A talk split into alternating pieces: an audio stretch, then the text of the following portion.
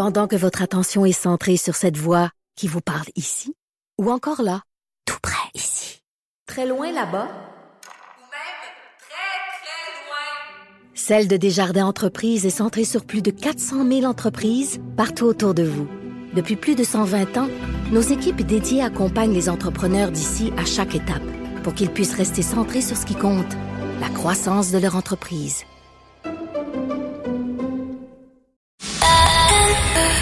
C'est 23. Patrick Lagacé en accéléré. Les meilleurs moments du Québec maintenant en moins de 60 minutes. On va aller en Mauricie parce qu'il y a une histoire absolument incroyable qui se déroule là-bas. Je vous le dis, c'est un peu drôle, mais quand on va écouter euh, ce que notre prochain invité a à dire et qu'on est pogné avec ce problème-là, euh, c'est peut-être un peu moins drôle. Il s'agit, mesdames et messieurs, de vaches en cavale.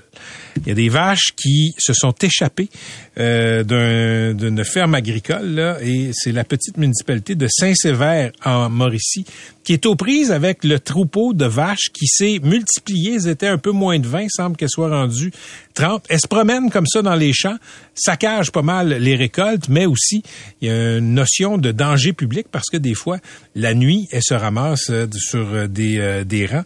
Euh, donc, c'est un petit peu un, un petit peu un casse-tête. Qui doit ramasser les vaches? Est-ce que c'est l'éleveur lui-même qui a perdu ses vaches? Est-ce que c'est la SQ? Est-ce que c'est le ministère de l'Agriculture? La SPA?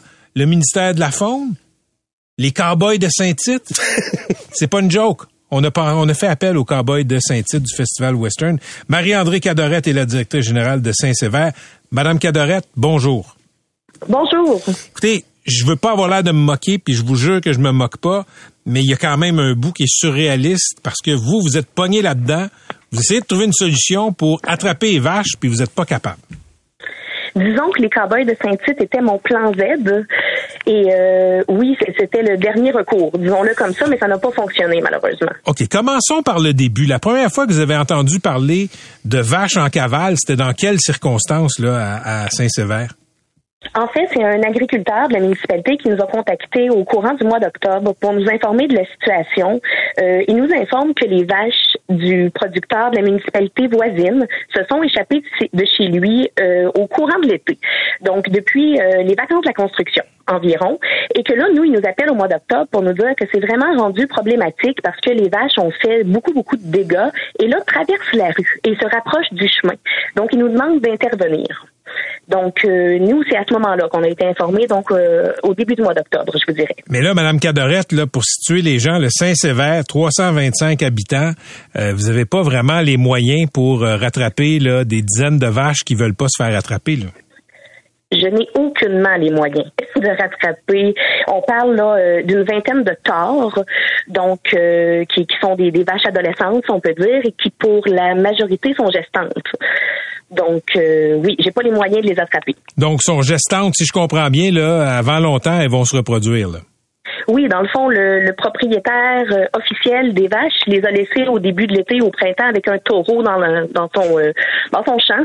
Finalement, il a rentré le taureau, mais les vaches, elles, ont été laissées euh, à elles-mêmes et ont sauté les clôtures, ont quitté, mais pour la majorité, elles sont gestantes. Et au moment où on se parle, il y en a plusieurs qui ont commencé à véler. Donc, avec le troupeau qui était une vingtaine de torts au début, se trouvent maintenant plusieurs petits veaux. Sont combien à peu près de têtes? J'ai dit une trentaine tantôt. Est-ce que je me suis trop avancé?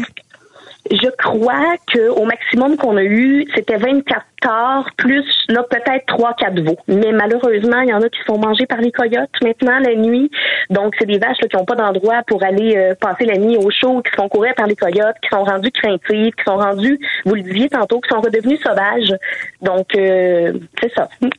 Là, là dites-moi, Madame Cadorette, là, euh, racontez aux gens qui nous écoutent ce que ce que le troupeau fait comme dommage, puisque le troupeau peut représenter comme danger aussi.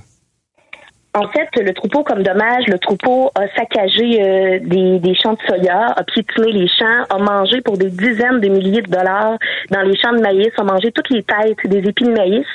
Donc, il a laissé le, reste du maïs là, mais qui a pourri, donc qui n'a plus aucune valeur. Euh, ils, ont, ils ont ouvert les sacs d'enfilage chez certains agriculteurs. Ils ont mangé beaucoup de foin. Donc, vraiment pour plusieurs dizaines de milliers de dollars chez plusieurs agriculteurs. OK. Là, là vous êtes mis, vous êtes mis à faire des téléphones pour qu'on quelqu'un, quelque part, s'occupe des vaches. Racontez, là, euh, à quel point ça devient un cauchemar bureaucratique. Ah, ça devient un peu la maison de fou, comme dans Astérix et Obélix, je vous dirais. euh, c'est, ça devient un peu l'enfer. Au départ, quand on est informé, la première chose qu'on fait, nous, c'est appeler la municipalité voisine, la municipalité de Saint-Barnabé, où habitent les citoyens propriétaires des vaches. Eux, ce qu'ils peuvent faire, c'est aller informer le citoyen que ces vaches sont parties et lui demander de réparer ses clôtures et de récupérer ses vaches. Mais à part le demander aux citoyens en question, ils peuvent rien faire concrètement. Donc, j'utilise le levier de de la cruauté animale pour m'adresser au MAPAC hmm. en disant on parle de dizaines de vaches qui sont sans nourriture, qui s'abreuvent dans des cours d'eau. Donc c'est vraiment pas ce qui est recommandé, on s'entend. Il y a des petits veaux là-dedans. Donc au niveau de la cruauté animale, ces animaux-là ont rien à manger. Je demande au MAPAC d'intervenir. Ça prend plusieurs semaines avant d'avoir un retour du MAPAC et le MAPAC me confirme finalement que ce qu'ils peuvent faire, c'est euh, émettre une amende, un constat pour euh, ce propriétaire-là, puisque c'est quelqu'un qui est déjà bien connu chez eux et qu'il n'y a plus de zone tampon, ils n'ont plus de tolérance. Ce qui vous aide pas, Madame Catarette. Ben, ça, ça m'aide pas concrètement parce qu'ils me récupèrent pas mes vaches. Donc là, je leur explique que justement, moi, c'est rendu un problème au niveau de la sécurité civile, au niveau de la sécurité routière. Les vaches traversent le chemin. Euh, on, on veut pas entendre là personne dire mon jeune de 16 ans frapper une, vache avec son civique. Là, c'est la dernière chose qu'on veut entendre. Là. Donc, euh, et on sait que dans la municipalité voisine, il y a une de ces vaches-là qui a été frappée justement sur le chemin. Là. OK, ça a déjà causé un accident. Là. Ça a déjà causé un accident. OK, donc là, OK, le MAPAC, là, vous avez appelé la Société protectrice des animaux? Euh, la SPA, oui, ben en premier, ensuite j'ai appelé la faune la faune pour leur demander si, parce que le MAPAC m'explique qu'ils n'ont pas de fléchettes tranquillisantes, ils n'ont rien de ça, ils peuvent pas me venir en aide. Donc, je contacte la faune pour leur expliquer toute la situation et leur dire que j'ai besoin que quelqu'un vienne capturer ces vaches-là. Donc, euh, on m'explique que ce sont des bovins, donc ils ne relèvent pas de la faune, ils ne sont pas des animaux sauvages. Donc, de contacter la SPA. Donc, je contacte la SPA qui rit un peu de la situation en me disant, écoutez, on n'ira pas chercher 25 vaches, là, nous, là. Euh, appeler le MAPAC. Donc, je rappelle le MAPAC et euh, pendant ce temps-là, j'ai un, un, sergent de la Sûreté du Québec qui est avec moi. On est en appel conférence et j'explique au MAPAC là, que j'ai appelé la FOND, j'ai appelé la SPA et on me retourne à eux. Donc, j'ai vraiment besoin de leur aide parce que moi, la situation est pas réglée et c'est de plus en plus dangereux. Et là, ils me disent, ben, je crois, Madame Cadorette, que vous êtes rendue à les abattre. Donc, je lui demande, c'est qui ça, vous? Vous êtes rendu à les abattre. Et là, on me dit, vous, la municipalité. Mais vous, la municipalité, là, c'est moi en talons aiguilles et en robe dans mon bureau. Là, on est une petite municipalité. Là. Vous comprendrez que moi, je pars pas à la chasse aux vaches. Là. Euh, donc là, ils me disent, je leur dis ça textuellement ce que je viens de vous dire, et là ils me disent demandez à la Sûreté du Québec de les abattre. J'ai justement la Sûreté du Québec avec moi. Et le policier s'empresse de répondre écoutez, nous, nous n'allons pas aller abattre 20 vaches à bout portant, des jeunes vaches en santé avec des veaux. Il est hors de question qu'on fasse ça. Donc, on, tourne en rond. Donc, j'ai dit, ben écoutez, j'ai un plan Z. Je vais appeler le Festival Western de Saint-Tite, puis je vais leur demander des cowboys pour venir rattraper les vaches. je, je, vous arrête une seconde.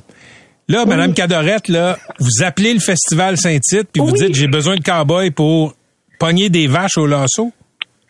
Hey, ça, ça a l'air fou, hein, mais oui, c'est ce que j'ai fait. J'ai appelé la directrice générale du Festival Western de Saint-Tite, qui a été la, la, première personne à m'écouter et à être aidante, à dire euh, je comprends, puis c'est pas loufoque. Vous, si vous saviez, c'est qu'à tous les jours dans l'Ouest canadien, euh, des, des cowboys qui attrapent des vaches. Je vais vous trouver des gens. Donc, ils m'ont référé une équipe, euh, neuf cowboys qui venaient de la région, les Cèdres. Puis, ils sont arrivés chez nous, bien équipés, euh, vraiment confiants de les attraper. une immense journée, entre 10 et 12 heures de travail.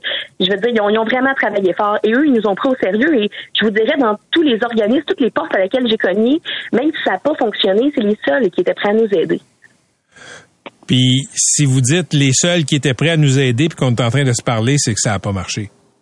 Ça n'a pas fonctionné parce que au début de la journée, ils ont réussi à les encercler, ils pensaient les avoir, il y en avait une vingtaine, mais malheureusement, euh, les récoltes n'étaient pas toutes faites et quand ils sont arrivés vers un champ de maïs, les vaches se sont faufilées à travers le maïs et là, on les a perdus, on n'a pas été capable de les récupérer. Donc, malgré leurs efforts, malgré le drone, ils se sont dispersés et on n'a pas été capable de, de les ramener. Là, là, j'entends des auditeurs d'ici, Madame Cadorette, là, dire, ben, une vache, c'est tellement lent que c'est pas difficile à pogner. Non, non, non! Elles courent comme des chevreuils. Elles sautent les clôtures habituellement pour les vaches. Elles les sautent comme des chevreuils. Elles sont vraiment rendues comme à l'état sauvage. C'est c'est impressionnant pour vrai. Là, Mais, Euh, madame, est-ce Oui. qu'elles peuvent survivre à l'hiver? Honnêtement, on me dit que oui. J'en doute. On me dit que oui, au même titre qu'un chevreuil, elle pourrait manger des petites branches, tout ça. Je vous dirais que là, ce qu'elle semble vouloir faire, c'est se rapprocher probablement des, bâtiments, des agriculteurs, parce que pour aller ouvrir justement des sacs de foin, des sacs d'ensilage, chercher de la chaleur. C'est un cauchemar. C'est un cauchemar. C'est un cauchemar aussi.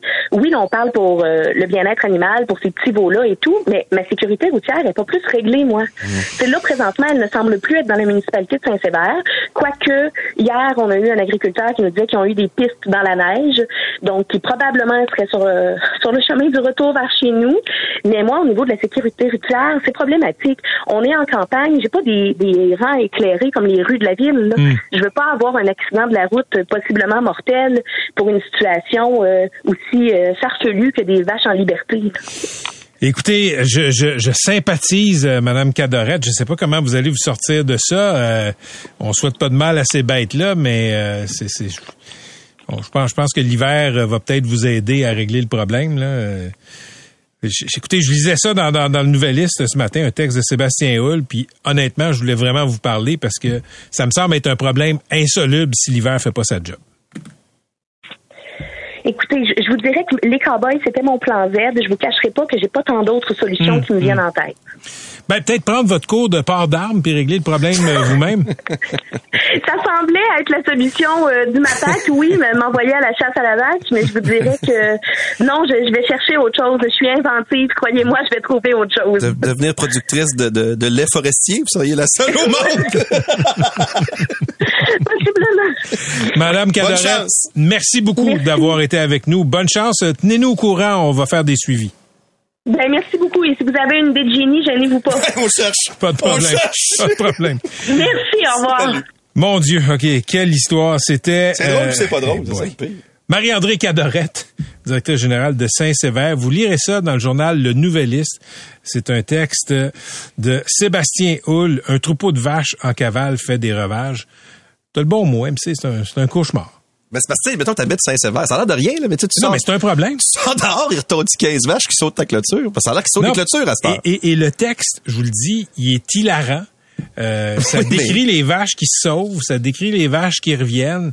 Écoute, il y a un film à faire avec ça. Mais Pat, en terminant, il y a une métaphore aussi de notre système. Quand quelque chose de nouveau arrive, notre système ne peut pas se plier parce que t'as vu, pauvre, pauvre dame, là, Ben oui. elle, a pris tout, La- tout, tout le monde la renvoie à quelqu'un d'autre. C'est pas, c'est pas la job de la faune, c'est pas des bêtes sauvages. Prends un fusil puis part après. Ben non. Puis la faune, je sais pas, la faune ou, ou le- la SPA qui appeler la SQ, ils vont être tués, puis les flics, les flics ont pas le droit de juste Ben non. se servir de leur gun comme ça. Non, mais Pat peut pas partir dans le champ commencer à tirer des vaches. Bon, et tout le monde me dit appeler Anne-France Goldwater. Ben oui, lol. Oui, c'est ça. Référence évidemment au cerf de Longueuil.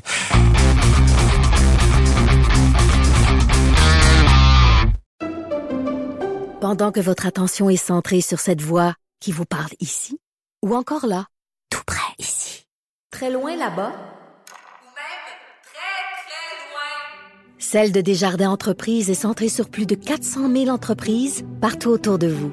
Depuis plus de 120 ans, nos équipes dédiées accompagnent les entrepreneurs d'ici à chaque étape pour qu'ils puissent rester centrés sur ce qui compte, la croissance de leur entreprise.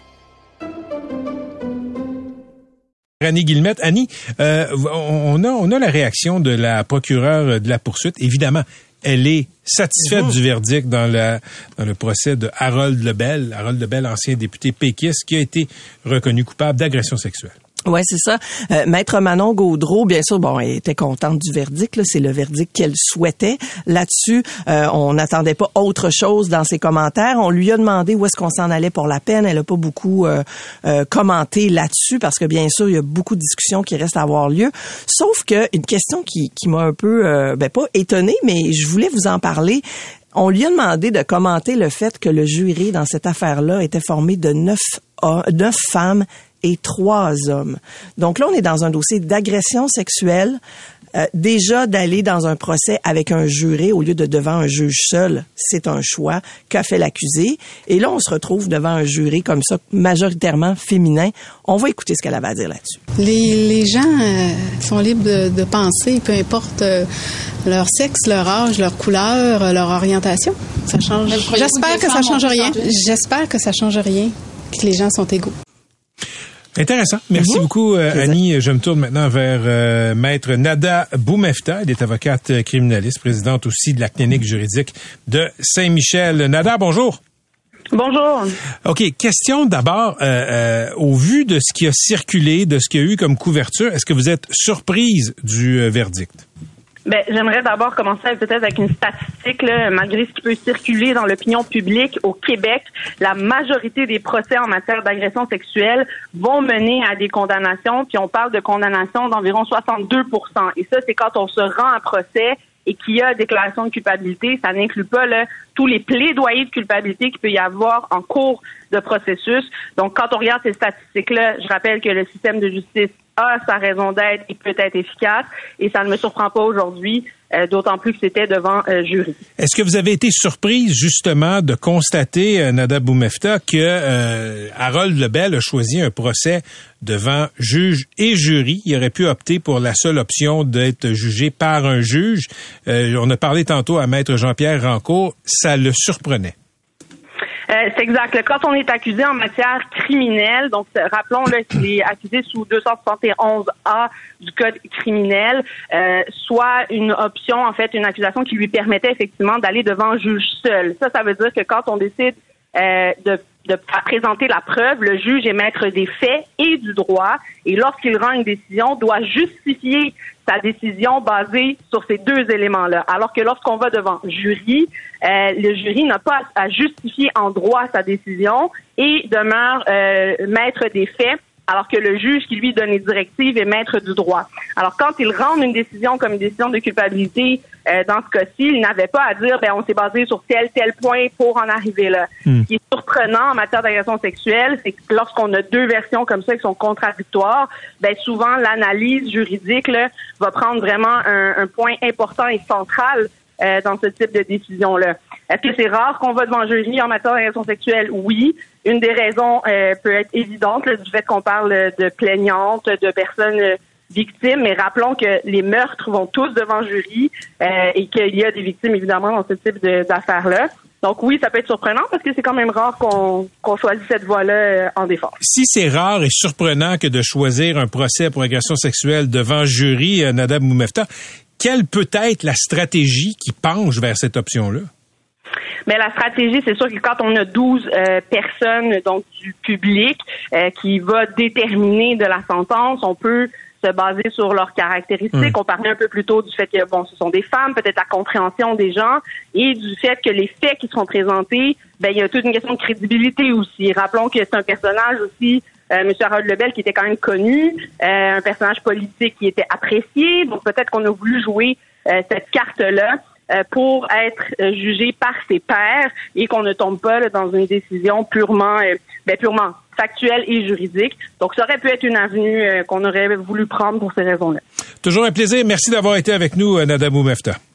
Au plaisir, au revoir. Salut, Maître Boumefta est avocate criminaliste et aussi euh, présidente de la clinique juridique de Saint-Michel. On va parler euh, d'itinérance. Il faut être aveugle pour ne pas le voir. Le problème de l'itinérance, il est de plus en plus criant. Euh, disons que c'est difficile à ignorer. Pas seulement à Montréal, un peu partout, mais Montréal, bien évidemment, c'est l'épicentre du problème. Et les organismes qui aident les sans-abri de Montréal ont déjà lancé l'alerte depuis plusieurs semaines. On considère que même si on n'est pas dans les grands froids, ben on manque déjà de place dans les euh, ressources. Josefina Blanco est conseillère municipale dont une des responsabilités est justement la ville de Montréal le dossier de l'itinérance. Madame Blanco, bonjour. Bonjour. Merci d'être là. Il y a combien d'itinérants à Montréal? Eh, écoutez, euh, ça fait à peu près un mois. Il y a un exercice qui est important à faire, c'est le dénombrement. C'est-à-dire qu'avec le réseau et la santé, c'est un exercice qui s'est fait par, dans plusieurs villes du Québec pour avoir un meilleur portrait euh, de justement combien de personnes se retrouvent dans la rue. Est-ce que ça fait plus d'un mois. Oui. Et on n'a pas les résultats. Non, pas encore parce que ça prend du temps. C'est un, exercice euh, scientifique et il faut comprendre aussi que c'est pas aussi euh, que c'est pas non plus l'exercice qui va nous donner. C'est un portrait, c'est une photo d'une soirée qui nous donne un portrait, mais des meilleurs indices pour pouvoir euh, mieux s'ajuster. On comprend que c'est difficile. Puis en 2018, je pense qu'il y avait quelque chose dans le dénombrement. Je pense que c'est 3400 itinérants. Mais là, il y a 1600 places offertes à Montréal pour loger temporairement des itinérants. Euh, écoutez, on ne sait pas il y en a combien officiellement, mais vous êtes d'accord avec moi, il n'y a pas assez de place pour tous les itinérants à Montréal. Écoutez, je pense que c'est important de vraiment comprendre et bien démêler les choses. Qu'est-ce que fait Québec? Qu'est-ce qui fait la ville? Quand on parle des places, quand on parle des lits, ça, c'est Québec qui paye des lits l'expertise, c'est Québec qui a cette expertise et c'est une expertise et c'est en fait ils les font en étroite collaboration avec les organismes communautaires qui eux sont vraiment collés collés à ce qui se passe sur le terrain. Nous la ville on va être là pour euh, quand on doit identifier des lieux, quand on doit soutenir les organismes dans la recherche, savoir si c'est conforme au son âge, savoir si ça répond à leurs besoins, savoir prendre en compte où cette ressource va s'instaurer parce qu'il faut prendre aussi compte euh, du milieu extérieur pour que ça se passe bien pour tout le monde. Mais, mais on s'entend, il n'y a pas assez de place. Écoutez, je pense que c'est important aussi à savoir L'année dernière, la mairesse, nous avons porté les messages haut et fort des organismes communautaires pour sortir d'une logique saisonnière. Permettez-moi d'expliquer. L'hiver arrivait, on allait ouvrir plus de places et ces places-là, à la fin du mois de mars, étaient fermées. Mais à ma connaissance, au-delà d'une situation très particulière l'année dernière, parce qu'on était encore dans un contexte de crise, de, de, de, de pandémie, euh, on a porté le message de l'importance d'avoir des ressources ouvertes de façon permanente. Et ce message a été entendu par Québec. Donc, on est content.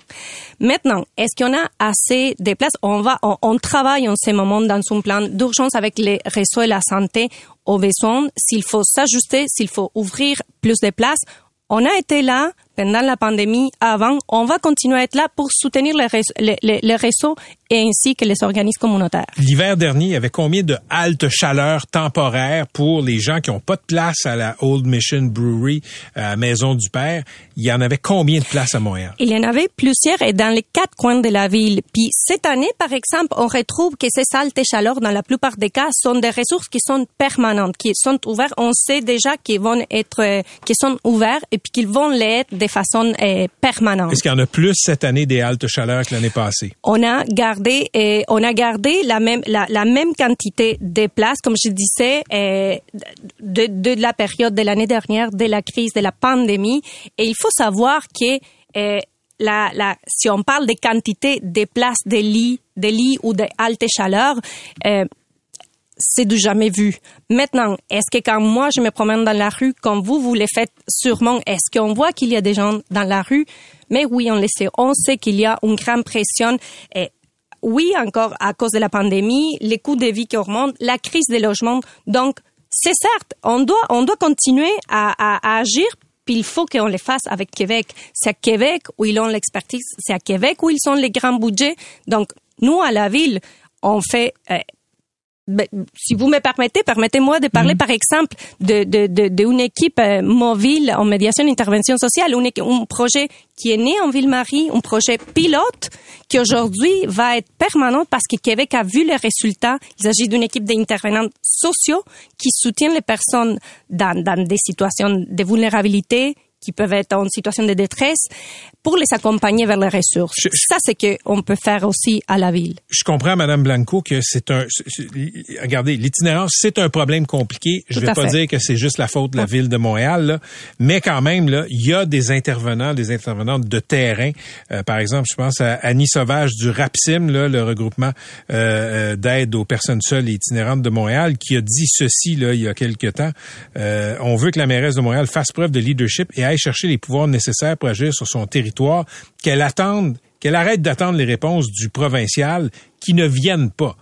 Il y a quand même la perception que l'hôtel de ville fait pas tout ce que l'hôtel de ville devrait faire. Je réitère, l'année dernière, avec les organismes communautaires, on a poussé pour sortir de cette logique saisonnière. On est content que Québec a entendu ce message. Euh, on a euh, mis en place l'équipe dont je viens de faire référence. Puis Québec a dit oui, on y croit. Puis ils nous ont octroyé pour les cinq prochaines années 25 millions de dollars pour pouvoir les déployer à l'ensemble du territoire euh, de la ville de Montréal. Nous-mêmes, on a doublé notre budget pour mieux soutenir les organismes communautaires et pouvoir à les, donner plus de prévisibilité, les soutenir euh, dans, de façon même pluriannuelle dans la mesure du possible. Donc, on, prend notre leadership, puis les messages de la mairesse, les messages que la mairesse porte à Québec sont entendus. Il y a des millions qui ont été débloqués depuis plusieurs années. Ça n'arrête pas. Il y a de plus en plus d'itinérants à Montréal. Ce matin, dans la presse, il y a des commerçants du Palais des Congrès qui témoignaient, euh, sont aux prises avec des itinérants qui rentrent se réchauffer, qui commettent des incivilités. Euh, vous dites quoi à ces commerçants-là? Mais écoutez, je- je- je- j'ai lu l'article, je l'ai vu. Je pense que c'est c'est important la la la la la- l'approche d'aller vers des, des organismes communautaires, d'avoir des, des mixés sur l'intervention psychosociale. Et, Monsieur J'ai- Lagacé, mais, Madame je- Blanco, oui. j'entends ça, mais moi j'ai un commerce dans le palais des congrès, puis j'ai un itinérant qui rentre puis qui commence à m'insulter, qui est dans un monde parallèle. On appelle la police, la police veut pas intervenir parce que c'est au palais des congrès. La responsabilité de qui? Mais, Monsieur Lagacé, vous l'avez dit tout à l'heure, je serais pas là si la question de l'itinérance était réglée. C'est complexe, oui. Puis permettez-moi de vous dire, moi j'ai participé en tant que bénévole au dernier dénombrement. J'étais dans les villages. On a euh, rencontré plus d'une dizaine de personnes. Puis je peux vous dire qu'il y avait pas une histoire qui se rassemblait. Non, non, je- chaque, chaque, donc on peut pas, on peut pas, mais je- pourquoi je vous dis ça? Parce qu'on peut pas prétendre avoir une seule réponse qui fonctionne pour tout le monde. Mais, Et c'est là la complexité. Madame Blanco, je sais que c'est complexe. Puis écoutez, loin de moi l'idée de taper sur les plus vulnérables de la société. Mais si ça continue comme ça, il y a des gens qui vont perdre patience. Il y a personne qui veut leur taper sa tête, mais quand ils viennent faire leurs besoins devant votre perron, quand ils commencent à vous écœurer d'un commerce, puis quand ils sont dangereux dans les métros, les gens vont perdre patience. Vous avez raison, puis c'est pour ça que je revenais à, euh, à, à- ce que nous on fait à la ville, c'est comment on est complémentaire au réseau de la santé. Parce que l'espace public, et c'est pour ça qu'on a mis en place cette équipe émise, par exemple, comme une réponse parmi d'autres. Et il faut prendre en considération, cette équipe va se rendre disponible 7 jours sur 7, 24 heures euh, par jour. Donc, ce n'est pas la seule réponse, mais c'est euh, innovant. Et je peux vous dire qu'on s'est fait contacter par d'autres villes euh, du, du Québec pour euh, comprendre. Donc, et, et quand je parle de travailler justement la cohabitation sociale, quand une ressource va être ouverte, c'est clair que c'est... Vous avez raison. C'est clair qu'on peut pas... Tu sais, la, co- la cohabitation, la- eh, Oui. Madame Blanco, vous le savez, c'est fantastique la cohabitation, mais ça s'en vient un peu invivable dans certains coins de la ville. Et je le dis, je le répète, sans vouloir taper sa tête des itinérants, ça cause beaucoup d'incivilité et ça devient difficile à vivre. Je m'excuse de finir sur un éditorial. Merci d'être venu euh, nous voir. On aura l'occasion de s'en reparler. C'est un dossier euh, qui est chaud et complexe. Merci d'avoir répondu à l'invitation. Merci à vous. Joséphina Blanco, euh, conseillère municipale à la Ville de Montréal, responsable de l'itinérant.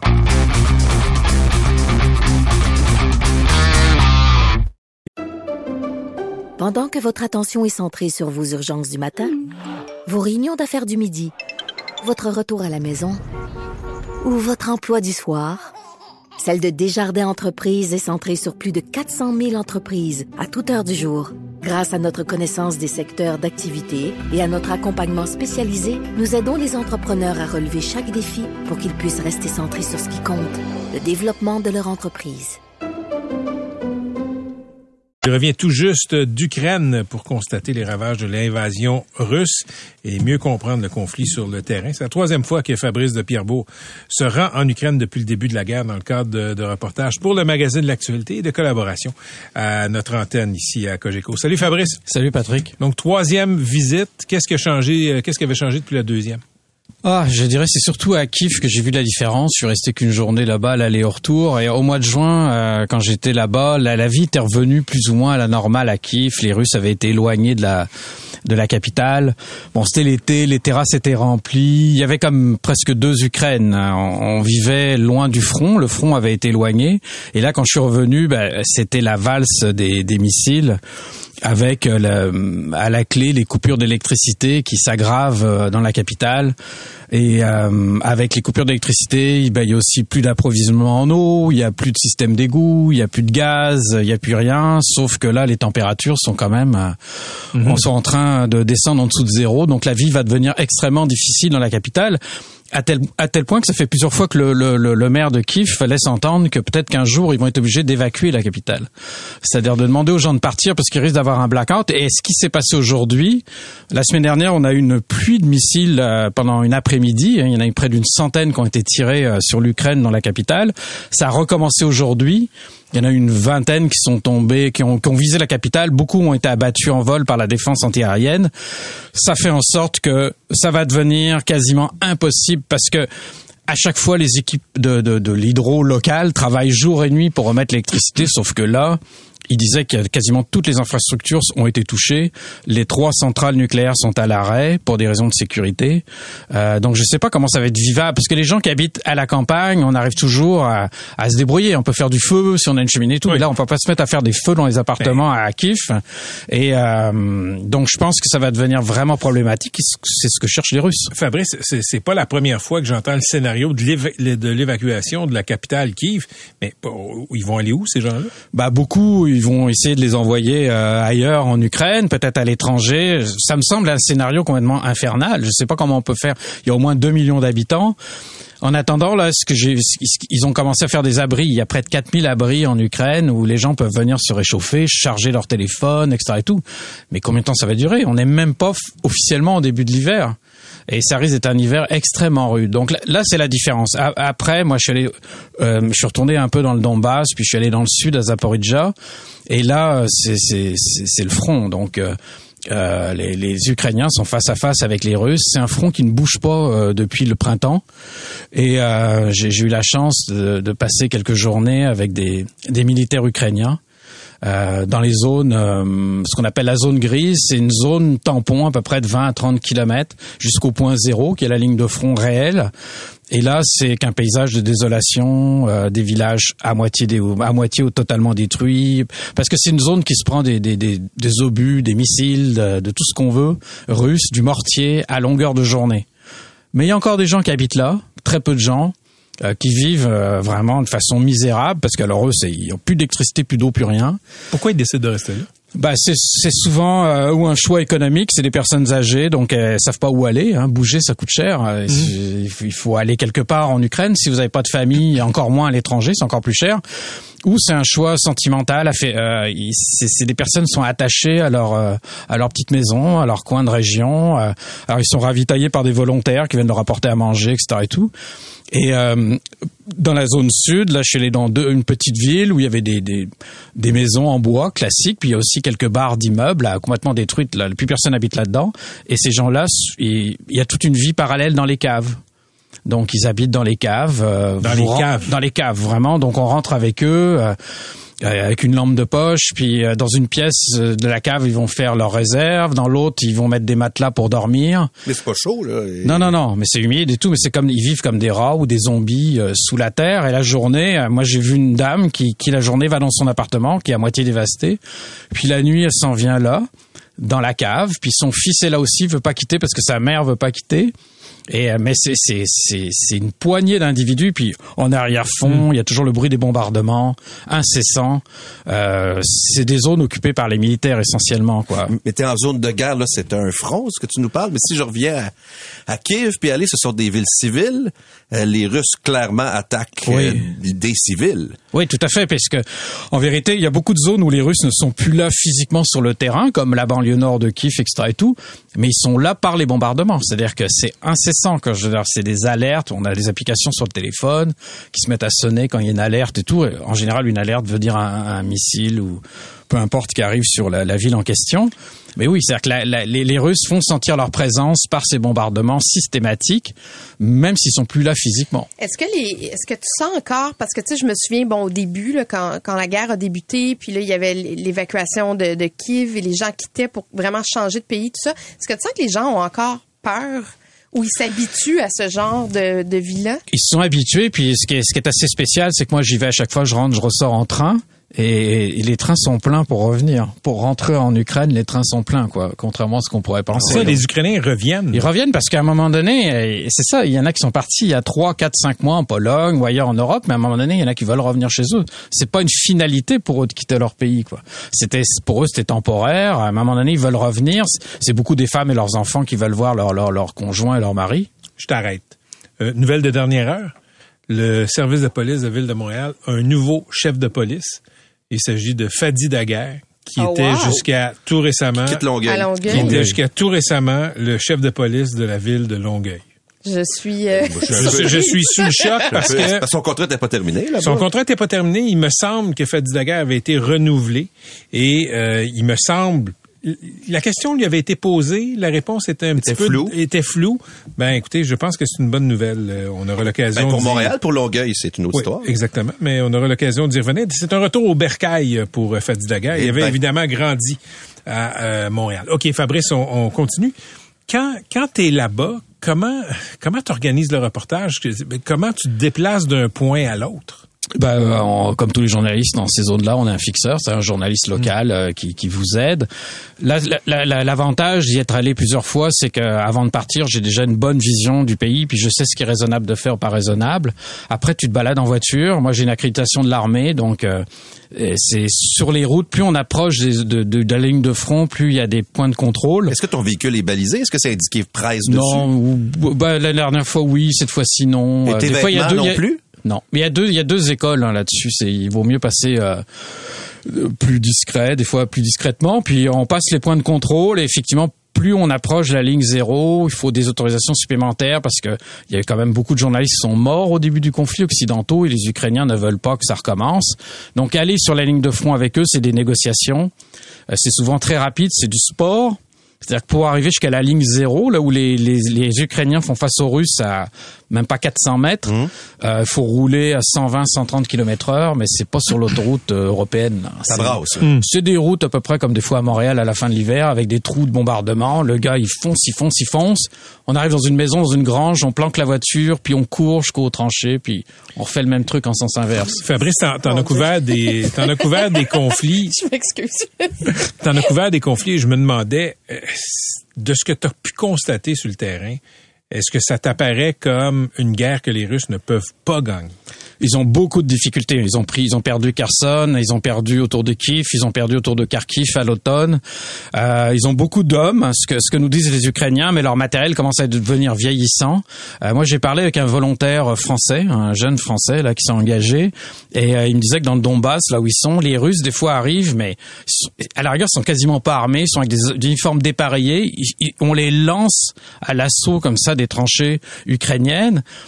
Donc ça, ça fait penser un peu à une guerre de 14-18 dans ce point-là, mais sur laquelle on rajoute la guerre de 39-45 avec beaucoup de bombardements, des missiles, des drones, donc un armement assez moderne, puis une guerre qui est très conventionnelle.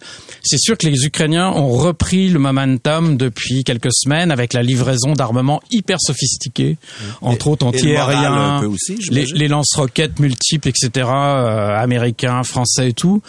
Ils, ils regagnent du terrain. Les Ukrainiens ont repris 50% du territoire Oui. que les Russes leur ont pris depuis mars. C'est beaucoup. Comment comment on explique ça? Parce que regarde, avant avant le conflit là, en toute honnêteté là, il y a pas grand monde qui donnait la moindre chance aux Ukrainiens de tenir jusqu'au mois de décembre, Mhm. comme ils sont en train de tenir. Et, et avec brio. On- tout le monde voyait la puissante armée russe les écraser assez rapidement. Ben, moi, je pense qu'à la base, euh, il y a quelque chose que j'ai constaté depuis le début, c'est qu'il y a un patriotisme et un nationalisme très puissant en Ukraine. Vraiment, là, c'est-à-dire que euh, il y a les gens qui se battent au front, mais en arrière, toute la population, la plupart de la population est avec les soldats, fait quelque chose pour eux. Et je pense que c'est ça qui fait la différence. Avant toute chose, c'est qu'ils ont plus de motivation que les Russes. On a vu les scènes de, de mobilisation là, en Russie qui étaient complètement chaotiques. Les Russes ont vraiment pas la plupart envie d'aller se battre en Ukraine, et les Ukrainiens défendent leur pays. Et en plus, il y en avait certains qui avaient, qui avaient quand même l'expérience de la guerre dans le Donbass en 2014. Et là, en plus, il y a l'armement qui arrive de l'étranger et beaucoup d'Ukrainiens sont formés en ce moment. euh, en Grande-Bretagne notamment par par l'Occident, donc ils arrivent sur le- arrivent sur le champ de bataille avec une formation professionnelle. Même les, les Canadiens avant le début de la guerre ont formé des soldats. Moi, j'ai rencontré des soldats qui m'ont dit on a été formés par les Canadiens quoi. Moi, j'étais un peu cynique face à ces formations-là. Tu sais, je me disais, bah, les Canadiens vont les former. Euh, Qu'est-ce qu'ils vont pouvoir faire si les Russes passent à l'attaque? Mais de toute évidence, Ça marche. quand tu mets ça bout à bout, tout l'aide, toute l'aide qui a été donnée Ouais. par les Occidentaux, ça a fait son effet. Tout à fait. Puis moi, ce que je dis, c'est tout un ensemble. C'est- Cette volonté de défendre son territoire face aux Russes, euh, le matériel, l'entraînement. Puis veut veut pas. Moi, le- chaque mois qui passe, les Ukrainiens euh, capitalisent de l'expérience Mais face aux Fabrice, Russes. explique-moi quelque chose. Les Russes le savaient, ça. Euh, Les services secrets leur ont dit. Pourquoi envahir un pays, même s'ils avaient réussi, le 44 millions d'habitants qui sont contre eux?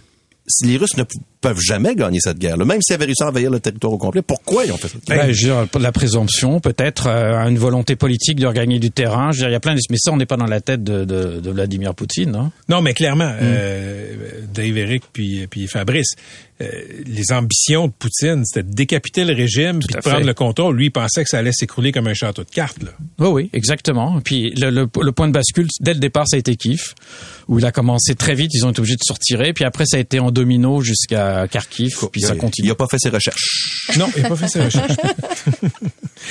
Fabrice, on te garde pour finir l'émission. Merci d'être là. 18h17. Fabrice, je t'amène sur un autre terrain. On a, euh, on sait que tu as écrit des livres sur des taupes, sur des espions. C'est aussi un monde qui te, qui te fascine, qui t'intrigue. Euh, la présence chinoise au Canada, il y en a beaucoup de questions. Un espion à Hydro-Québec. Mais ce qui passe un peu plus en dessous du radar, c'est l'ingérence dans 11 circonscriptions des, euh, des Chinois il y a quelques années dans une élection. Comment tu vois ça? J'ai suivi ça un peu de loin là d'Ukraine, mais euh, disons que la, la Chine, euh, ça fait des années qu'ils sont spécialistes de l'ingérence.